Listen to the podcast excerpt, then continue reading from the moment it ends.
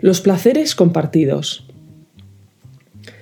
Me atrevería a decir que la mejor manera de conocer una cultura es a través de su música y de su cocina. No sé de ningún país o región que no posea una u otra, por sencillas que sean. ¿Por qué será? La genial escritora Fran Lebowitz decía en una entrevista retratada por Martin Scorsese que Probablemente los músicos y los cocineros son los causantes de proporcionar el mayor placer en la existencia humana. Yo aún diría más.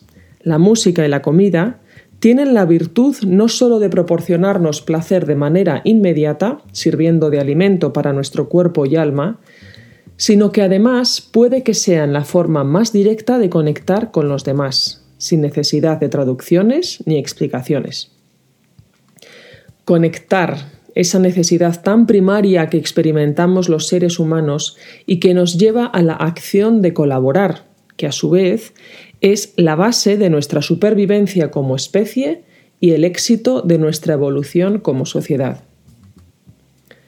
Alrededor de estas colaboraciones y manifestaciones colectivas, como lo son la música y la comida, se desarrollan a menudo los acontecimientos más importantes y de mayor trascendencia en nuestras vidas. Gracias a la música, hemos sido capaces, a través de los años, de capturar la huella emocional de una sociedad, de recoger los testimonios de un tiempo vivido y de dibujar las realidades más complejas. Desde el epitafio de Seikilos hasta la música generada por inteligencia artificial, pasando por la ópera, el reggaetón y el K-pop, estas narrativas musicales son el espejo de lo que somos como sociedad. La cocina, por su lado, es también una manifestación de la geografía e historia de una región. El gumbo de Nueva Orleans es heredero de la fusión entre la cocina africana, europea y americana, y la paella valenciana es una combinación de los ingredientes que los campesinos levantinos tenían a su alcance después de una jornada de labranza.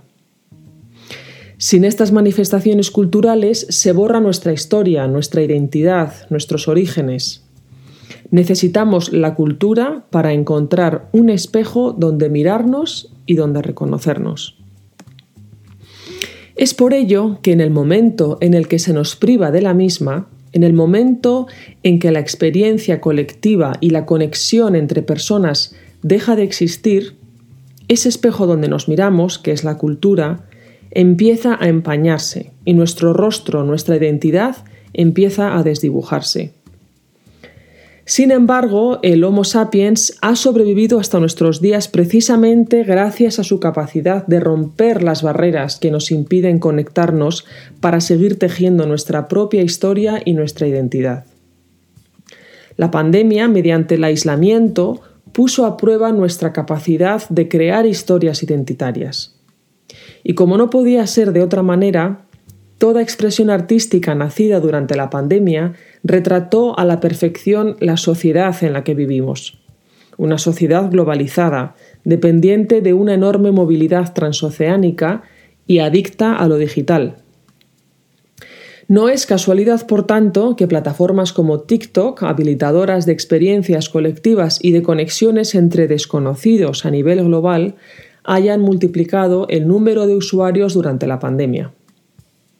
Tampoco es casualidad que muchísimos artistas acostumbrados al jet lag crónico de las giras y al sudor de sus fans hayan recurrido a las colaboraciones con otros artistas en diferentes puntos del planeta y que nosotros, los espectadores, seamos testigos y partícipes de todos estos testimonios que ahora habitan en el inmenso océano digital.